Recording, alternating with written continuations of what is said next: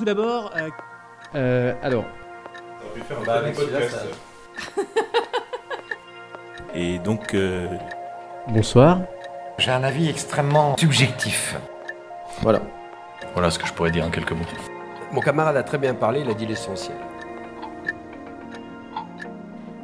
Aujourd'hui, dans Signal sur Bruit, j'ai le plaisir de recevoir Michael Shurkin, ancien analyste en sciences politiques à la Rand et aujourd'hui analyste chez Fortin North Strategy, spécialiste du Sahel et que les fidèles auditeurs du collimateur reconnaîtront puisqu'il en a été l'invité récent sur un épisode consacré au Tchad. Avec lui, nous allons débuter une série d'épisodes consacrés aux pratiques de veille des chercheurs et à la manière dont ils vont articuler leur veille avec leurs travaux de recherche. Je suis Anis Meunier et vous écoutez Signal sur Bruit, le podcast du Centre de documentation de l'école militaire consacré aux questions de méthodologie et aux données. Si j'ai voulu faire cet épisode avec vous, c'est que effectivement, j'ai un petit euh, pendant forcément veille Afrique, donc euh, ça m'intéressait de le faire avec euh, des personnes qui s'intéressent à cette zone-là. Et je sais que Sonia avait très envie, quand je lui parlais de ce projet, de partager en fait ses expériences et de voir comment vous travaillez. Et de fait, je me rends compte que chacun fait un petit peu les choses dans son coin de manière un peu empirique et je voulais savoir si vous, vous aviez déjà euh, réfléchi en fait à la manière dont vous faisiez cette veille et à cette articulation entre euh, veille euh, scientifique, veille un peu d'actualité et votre travail de, chercheur, de recherche et d'écriture? Ce sont des questions assez compliquées parce qu'il y, a plusieurs moyens de, d'aborder à ce sujet plusieurs directions. Parce qu'à la ronde, à la était vraiment généraliste. Donc, je faisais un peu de n'importe quoi. Et ça a posé des problèmes avec le temps, un peu de temps, euh, la vieille, etc. Parce que euh, si on n'a pas le luxe de, de, vraiment focaliser sur un tel truc, c'est difficile à le faire. Et pour moi, je souffrais souvent d'être euh, en arrière. Je, n'est pas en actuel. parce que je, voulais faire, je m'intéressais à l'Afrique, mais je n'avais pas le temps pour vraiment faire comme les vrais spécialistes d'Afrique. Je m'intéresse à ceci cela, mais, je sais que les vrais experts qui ne font que ça, ils, ont, ils sont en avance. Et, donc, cela a posé une question aussi. Je, si je voulais suivre l'actualité africaine, mais comment faire parce que je n'ai pas de temps. Et je ne peux, et, tout aussi parce qu'il faut factoriser le temps. Alors, donc, il y a, ça, c'est un sujet. Et maintenant que j'ai quitté la ronde, je suis en train de réfléchir, réfléchir de repenser l'emploi du temps et comment, comment est-ce que je vais euh, agir à, à l'avenir. C'est quoi ma, il me faut de nouveau une stratégie.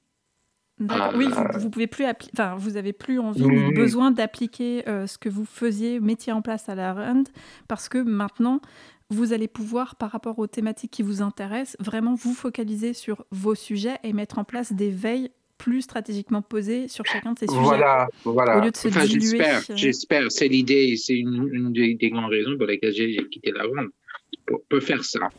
Mm, mm.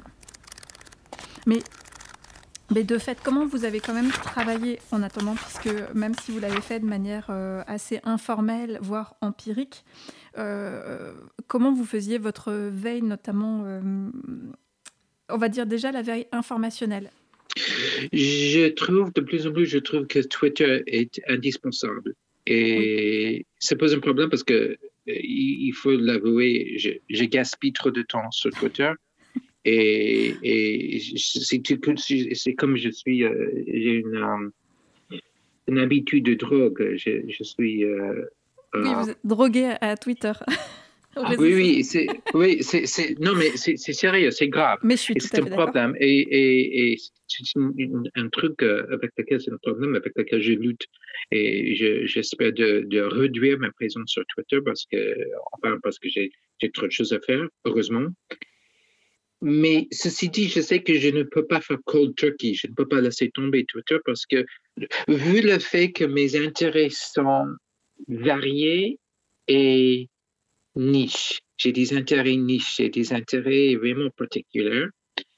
Et je sais que les, les presses, par exemple, le New York Times, le Washington Post, les grands journaux qui sont super, mais ceux-là, ils ne me conviennent pas parce qu'ils ne répondent pas à mes, mes, mes besoins, mes intérêts intellectuels.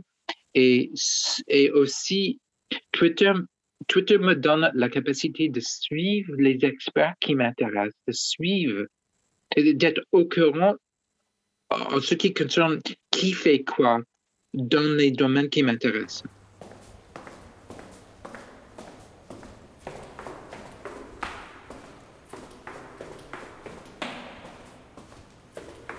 Il était une fois, j'étais historien et à la fac, bon, l'Internet existait, mais pas tant que tel, mais pas, pas, pas dans, dans, dans pas comme, comme maintenant. Je sais pas, des années 90, début de des années 2000. Pour se tenir au courant, euh, en tant qu'historien, il s'agissait de suivre certains journaux, de les lire, de voir qui fait quoi. Tiens, il y a un article sur le, le système d'impôt de Louis-Philippe de Lyon. Cela marchait très bien, sauf que pour les choses qui m'intéressent maintenant, ça, ça ne marche pas suffisamment vite. C'est-à-dire que les choses changent trop rapidement, le rythme euh, est trop vite. Et aussi parce qu'il y a une différence entre les journaux académiques qui prennent le temps, mais pour les journaux qui sont plutôt, qui, qui s'intéressent plutôt à l'actualité, c'est beaucoup plus rapide. Et donc, si je m'intéresse au Crisis Group ou Human Rights Watch, donc les, les publications des, des, think tanks, ce monde marche à un rythme beaucoup trop accéléré pour être au, au courant dans les journaux comme, comme avant. Et aussi parce que les, les chercheurs académiques sont, à mon avis, sont moins relevant pour des choses qui m'intéressent.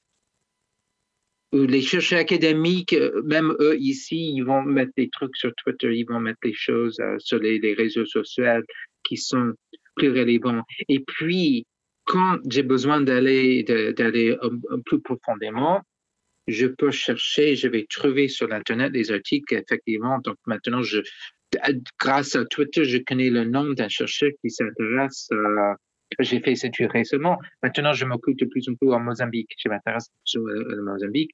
C'est un pays que je connais pas du tout. Donc, j'essaie de, de, de, de d'approfondir mes connaissances. Et grâce à Twitter, je, commence à, me faire une liste des experts. Je les suis sur Twitter aussi. Eux aussi, quand je leur pose des questions, ils me disent oui, mais il faut chercher chez les, les écrits de cette madame-là. Alors, je cherche cette madame-là, c'est une euh, prof à une fac quelque part, et là, je trouve que sur l'Internet, elle, a fait des écrits qui m'intéressent dans les journaux académiques. Mais ça, c'est plus efficace que de aller directement au journal académique en espérant de trouver des, articles. Parce que souvent, aussi parce que ça change, je dois être très flexible et enfin, je, je, crois que ce serait un peu de gaspillage de temps de d'aller dans l'autre sens. Avant Twitter, donc avant, dans, je, quand je réfléchis de, au passé, j'ai expérimenté pas mal avec les, les RSS et les logiciels donc, qui, qui euh, recueillaient les, les articles qui étaient faits par certains mm -hmm. journaux. Donc, en ce qui concerne l'Afrique, il y a d'abord donc euh, les sources qui sont les plus importantes euh, pour suivre l'actualité africaine sont le BBC euh, anglais et RFI. Et puis, après ces deux-là, il y a Jeune Afrique. Et quand je m'intéresse à certains pays, je, je, je, je sais qu'il y, y a, des médias qui sont particuliers à ce mm -hmm. pays. Donc, il y a certains journaux moyens, etc., qui sont, qui sont intéressants. Et au, au passé, j'ai bâti des, des, trucs avec les, les logiciels qui, qui, euh, comment on dit, donc collectionner, qui, qui oui, oui qui, qui collectait oui, les qui flux collectait les, oui, qui, voilà, euh, voilà.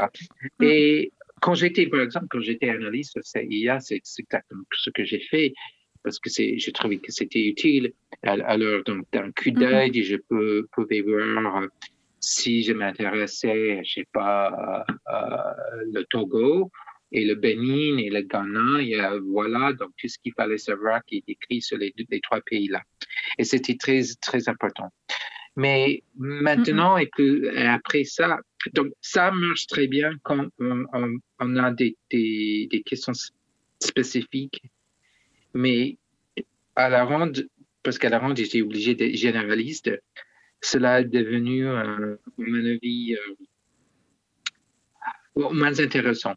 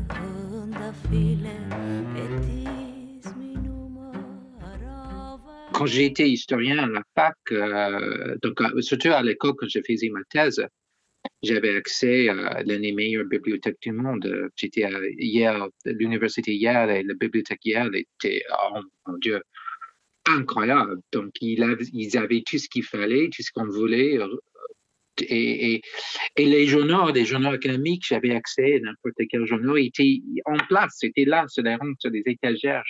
Donc, tout, même les trucs les plus bizarres, les plus rares, les plus spécialisés, ils étaient là.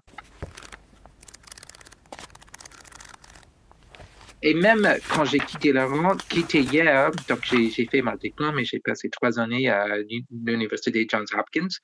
La bibliothèque de Johns Hopkins était nettement moins bonne.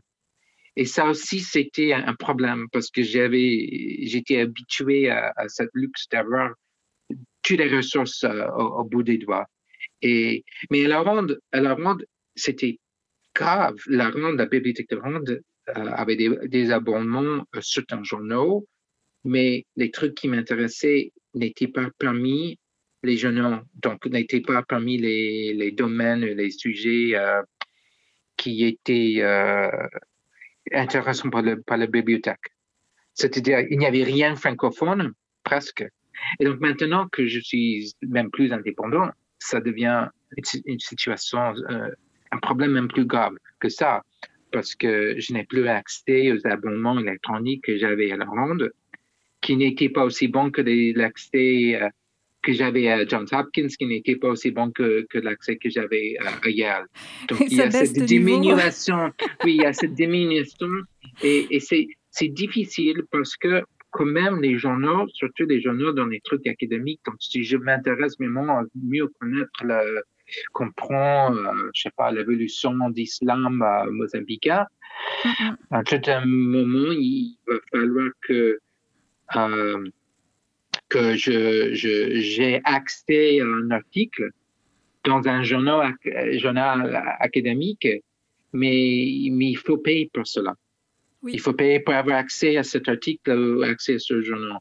Et, et c'est difficile de savoir. Parfois, c'est trop cher, nettement trop cher. Et même si c'est pas trop cher, il faut se demander si ça vaut la peine.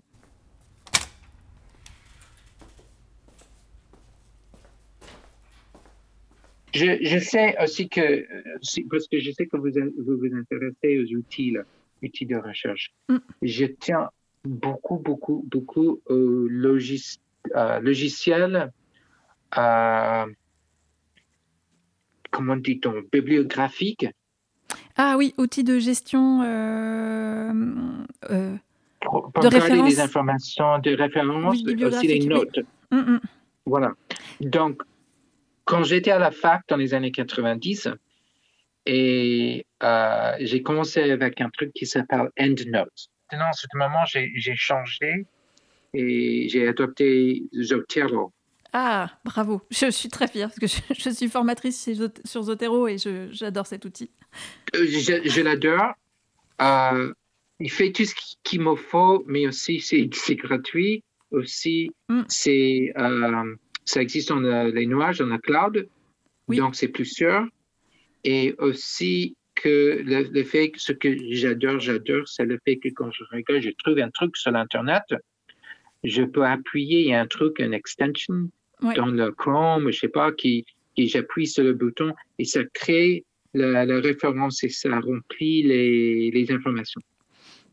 Tout à fait. Et pas 100% bien, correctement, mais c'est très, très efficace. Mais Hum, hum. ce qui, ce qui est vraiment, à mon avis, un grand avantage, c'est le fait que, bon, j'ai commencé dans les années années 80, je garde toujours la même bibliothèque dès le début.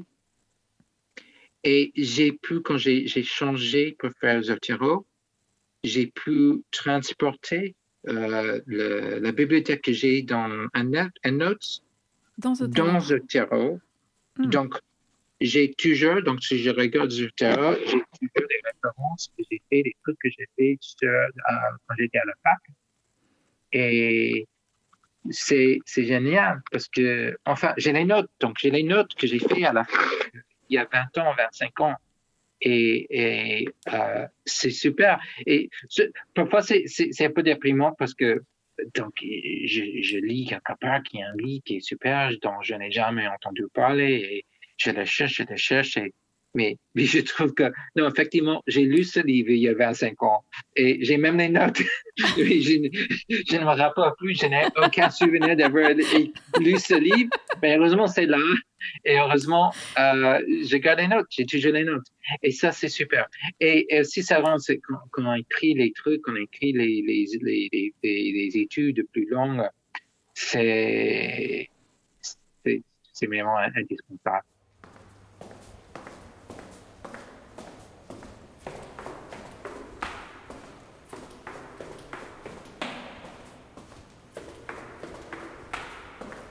Et je n'ai jamais compris comment ça se faisait que tellement de, la plupart des chercheurs à la ronde euh, ne se servaient pas euh, euh, au, au logiciel de, euh, de, de référence, de gestion de référence.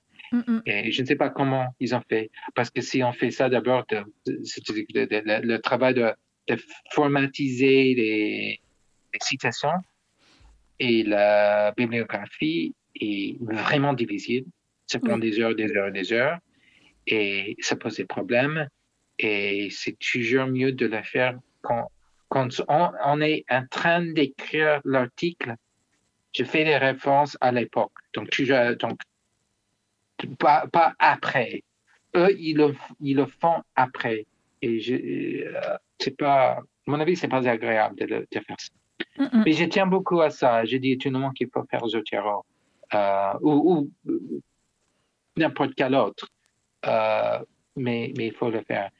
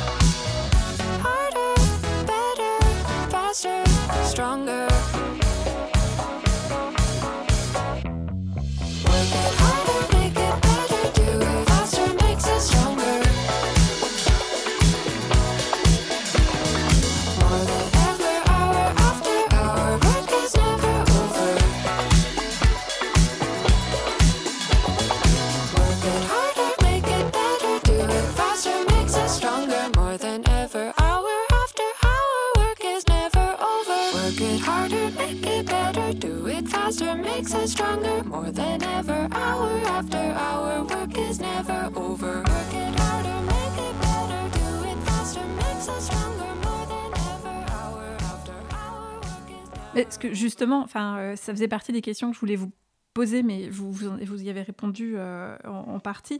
C'est que c'est comme ça que vous capitalisez en fait euh, vos, vos lectures, parce que c'est pas perdu, parce que chaque référence de euh, d'article ou quelque chose que vous avez lu, c'est rentré dans Zotero et autant ce que vous aviez déjà dans EndNote et ce que vous allez lire aujourd'hui, vous allez prendre des notes et rentrer ces notes-là dans Zotero et, euh, et vous utiliser, je sais pas, euh, les outils de recherche à l'intérieur ou d'indexation qui sont déjà disponibles. Et comme ça, vous pouvez capitaliser tout ce que vous lisez et le classer et le ranger par thématique. Et donc, c'est pas perdu, quoi. Et que c'est Ouais. toujours euh, disponible. Oui, oui, tout à fait. Quand je veux écrire les, les études, après avoir fait des notes, surtout les grands trucs, il y a la capacité d'imprimer les notes. C'est-à-dire que on peut faire, je peux faire un truc euh, de- euh, en Zotero où je peux, par exemple, faire une recherche dans tous mes trucs sur le Mali. Je peux imprimer ça avec les notes. Alors, ça va produire un truc, un document qui peut-être a 100 pages, mais tant mieux. Alors, j'imprime ces 100 pages et je prends mes, mes marqueurs et je lis. Je lis, je fais les notes sur mes notes.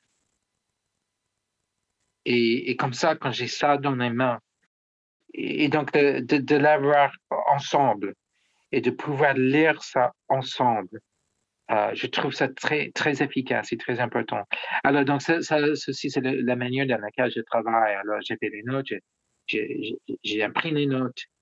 Euh, pour moi, c'est très important. Je, déteste lire des choses sur l'ordinateur. Je, je veux que ce soit imprimé. euh, je prends un stylo et je lis ce que j'ai et je fais les notes. Et parfois, j'ai fait les notes sur les notes.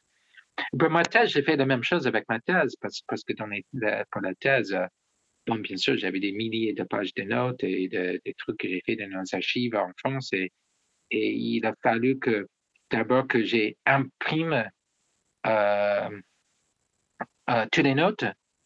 Et, et puis, parce que la taille des notes, euh, ça c'est donc une question de cette infobésité peut-être.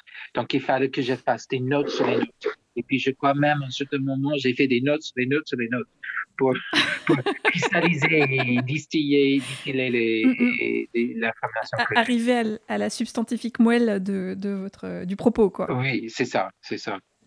Donc en fait, c'est vraiment votre manière de finalement euh, d'aboutir de votre veille, votre travail de veille, à euh, ce que vous allez euh, capitaliser en fait d'articles, etc. Donc que vous allez mettre dans un logiciel de gestion des références bibliographiques, à ensuite articuler ça à votre recherche. Ça va vraiment se faire par l'intermédiaire de cet outil qui est finalement le, euh, comment dire, qui oui, qui est une articulation, et, et c'est grâce à ça que vous allez pouvoir rebondir et vraiment rentrer dans votre travail d'écriture en, lui-même, en fait. Voilà, voilà. Et, et oui, et dans ce travail, le Zotero est de- devenu aussi indispensable que l'encre était euh, euh, avant les ordinateurs. C'est indispensable. Et c'est toujours là. Et le fait que Zotero s'intègre avec, est intégré avec Word, ou avec aussi de, maintenant de plus en plus, je, je, je, je me sers de, je travaille avec euh, Google Docs. Mm, mm. Et, et Zotero marche très bien avec ça. Mais il y a toujours ça. Donc, j'ai toujours une fenêtre ouverte de Zotero. J'ai toujours Word et Zotero ou Google Docs et Zotero. Et c'est toujours Zotero.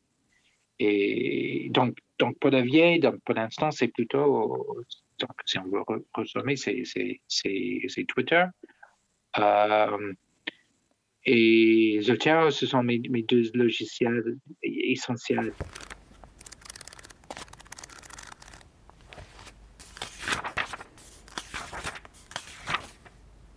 Travaillez beaucoup en fait sur euh, euh, de l'information qui est plutôt euh, secondaire finalement. Vous avez pas, enfin, vos corpus de, pour, là, on, sort un petit peu du, sujet de, ce podcast, mais vos corpus sur lesquels vous allez travailler en source primaire, c'est plus limité que ce que vous employez finalement en source secondaire.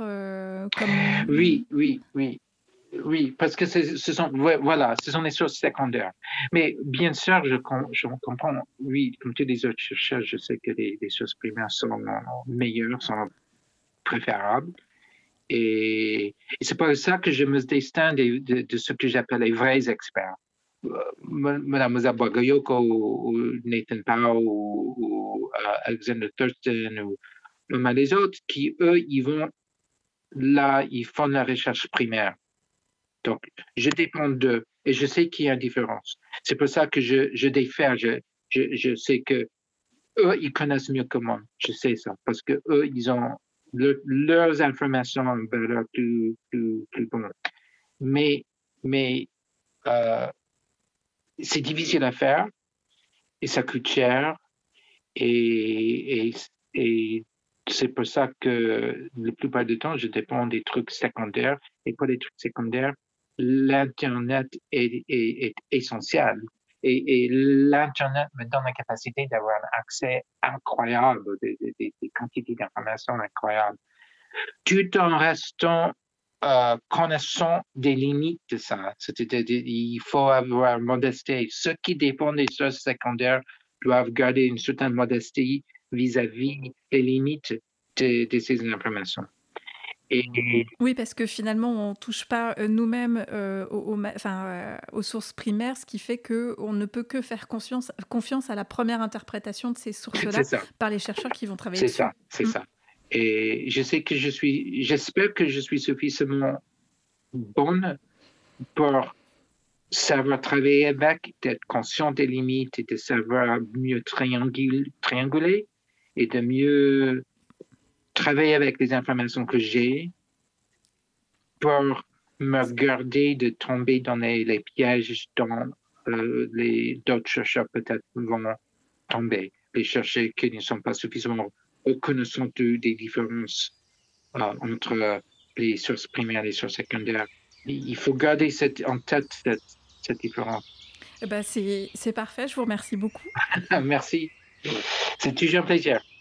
Encore merci à Michael Shurkin pour cet entretien.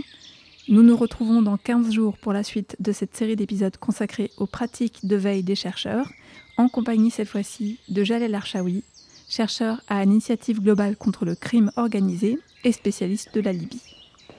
En attendant, vous pouvez retrouver cet épisode et tous les autres sur le site du C2M ou sur votre plateforme d'écoute favorite. N'hésitez pas à nous laisser une note ou un commentaire sur Apple Podcast notamment. À très bientôt dans Signal sur Bruit, le podcast du Centre de documentation de l'école militaire.